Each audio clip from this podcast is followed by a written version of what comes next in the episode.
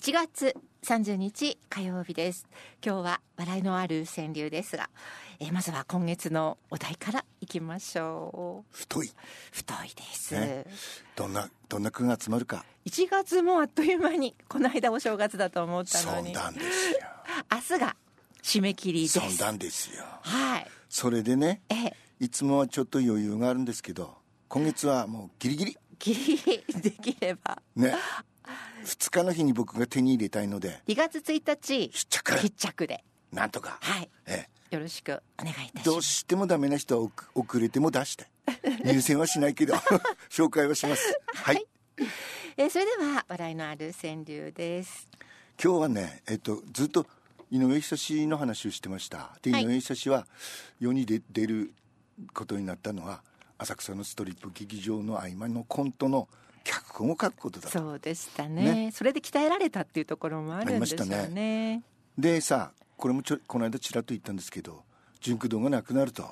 悲しいニュースでしたねええ俺らはねもうショックですよまあ紀ノ国屋がなくなった時に比べればうんあれだけどというのはねあのこの「春画の穴あなたの知らない奥の奥」という本があってね女性が書いてるんですよ荒井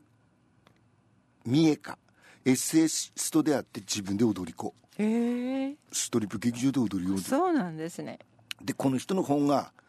出てるのででも高いんだよ3000円か4000円ぐらいですね高いそうするとさやっぱ小物見たいでしょ、は2000円ぐらいまでだったらさ見に来てもこう買うけどさでこれでこれでつまんないとね、なのでやっぱり本屋がなくなるのは寂しいとで彼女がここの本の紹介でねこういうこと言ってるんですよストリップ症の元祖と言われる額縁症ではね半裸の女性がステージの上の額縁のようなセットの中でただ佇むだけだいうんそうでしたよねねでこれか、新しい人ですよやっぱり、うん当時の男たちはね、えー動かない裸体を見るために長蛇の列を作ったというのだからうぶいうぶい うぶじゃなくてうぶいうぶいううぶぶいいうぶいことこの上ないしかし昨今では人気絶頂の国民的アイドルさえほとんど裸のような格好で戦場的なポーズをとり、えーそれほど高くない値段で写真集を出版するとそんなことをされちゃあねしがない踊り子がポロリおポロリとおっぱいをこぼしたところでだからどうしたであろう、 ね、だからもう写真集と同等かそれ以上の入場料を払ってストリップ劇場に通ってもらうにはただ脱いで踊るだけではダメなんだ、うんそうでしょうねでどんなことしてるかはちょっと紹介できないのでとうんでね彼女はここう書いてますよ明治43年の新聞に掲載された記事によると明治43年ですよ当時も春画を堂々と楽しむ女学生がいてそれどころか女子学生が人気絵師だったねで彼女ね、えー春画を楽しむ私ねでストリップ好きが高じて踊り子になった私、んこれが何より動かぬ証拠だと、はいそう明で治しょう時ね代から私のような女の子はいたんだと、ええうんかつてはい日本全国に400館もあったと言われるストリップ劇場だが現在は20館も残っていないそんなに減っちゃったんですねね世の中には無料で楽しめる過激なねコんンテンツとかあって、ね、いろいろあるから、ええでもしぶとく生きるに残っている、ね、理由の一つには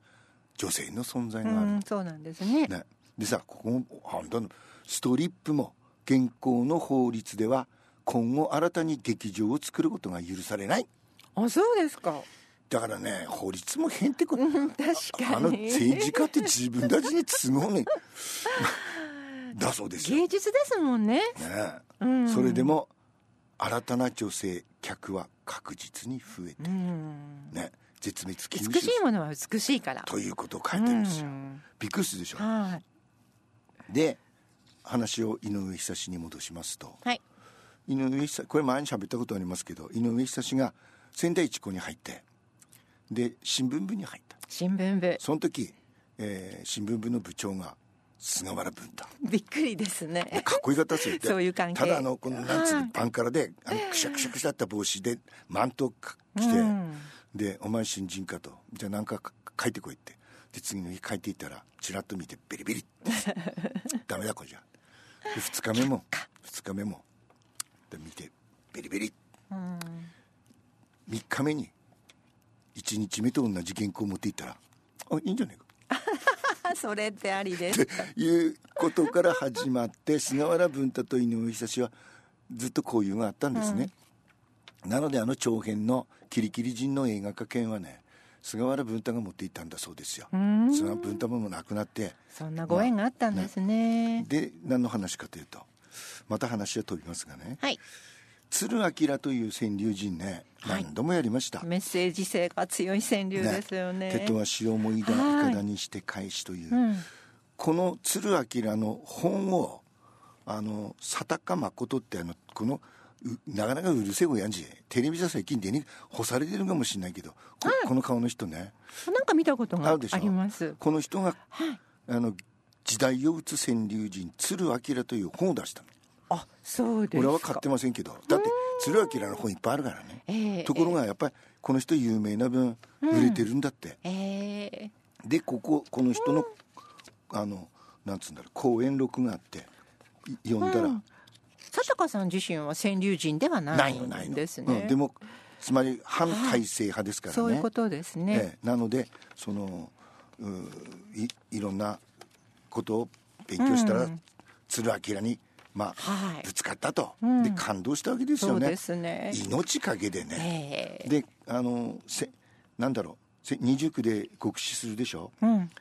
なのでその川柳屋のくせに戦争に反対なんかしやがってという当時の目ですよね、そういうのでもでししかも井上健家坊というお師匠さんを尊敬はしていたけれどやっぱり井上健家坊とか奥さんの信子夫人はやっぱり天皇は批判できないわけです、はいところが彼はやったわけですね、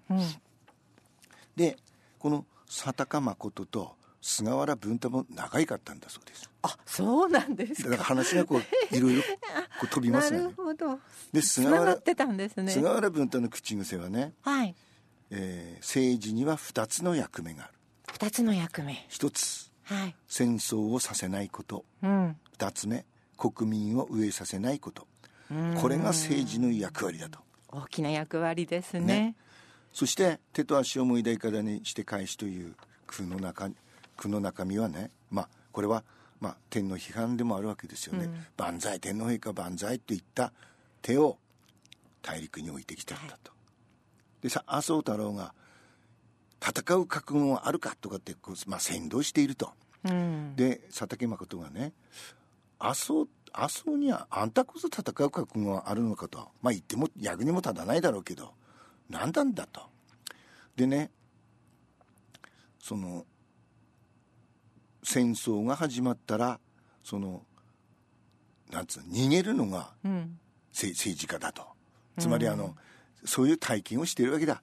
であの戦争の時に曲げそうになったらみんな軍隊は逃げてめ警察だけが守ってくれたとだからね、えーその麻生太郎みたいなやつは戦争になったら最前線に送ればい いと麻生太郎が戦う覚悟はあるかというなら麻生太郎を まず一ね番先に送れと、そういうことで。です麻生夫人とか娘をね、ええ看護婦として最前線の野戦病院に送れと そういうふうにすれば戦争はなくなるというのが戦争絶滅受け合い法案だとあいつら自分たち行く気ないから人が行くもんだと思って言えるわけですよ戦う覚悟があるかってでそんなバカなことないだろうとでねどんどんひどくあのあいつよの俺がしゃべっちゅうんじゃないですからね、はい。佐高。佐高。佐竹えさ佐高佐高誠ささんんねでもう政治家批判がすごいんですよ、うん。えーで全部息子に継がそうとしてるでしょと田中角栄の孫は偉いと公認会計士で政治家になってないとおー母親の田中真紀子も政治家。真紀にしたらしかったけど、さんはいいやんないと、い。うんでね。政治家は職業ではないのだとうん。まともでないのが皆息子を継がせているそいつらが政治やったらろくでもないことになるでしょう二世三世多いですもんね。青春を断固としてやらせないようにしなきゃいかんのですよ、うん。職業選択の自由とかなんとか言うんですよあいつらに限ってね予想で務まらないのが政治家やってるんだからすごい でしょ俺らみちんじゃな過いですよ激なそう殺作発言ではありますつけど、まね、り政治家にしかなれないのが政治家になっているうんだからせめて選挙区を変えろそれしかない最低限だってみんな名前に投票するでし地ょ盤看板ね、はい岸田なら岸田に二世三世は取り巻く人たちの利権担ぐみこしみこしは軽くてバカな方がいいん だと、担ぐなら軽い方がうん、そうですこれねお面白いのでもうちょっと続くんですすがごいあの過激でどはんありどまんあのしたおけど怒ってね高瀬のバカ野郎漱石のバカ野郎ってあの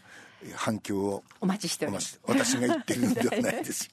ではプラスワンですリトルリチャードです今日の曲もねいろんな人がカバーしているので聞いたことがあるかもしれませんが、えーロックンロールが苦手な人は何聴いても同じく聞こえると思いますリトルリチャードグッドゴーリーミスモーリー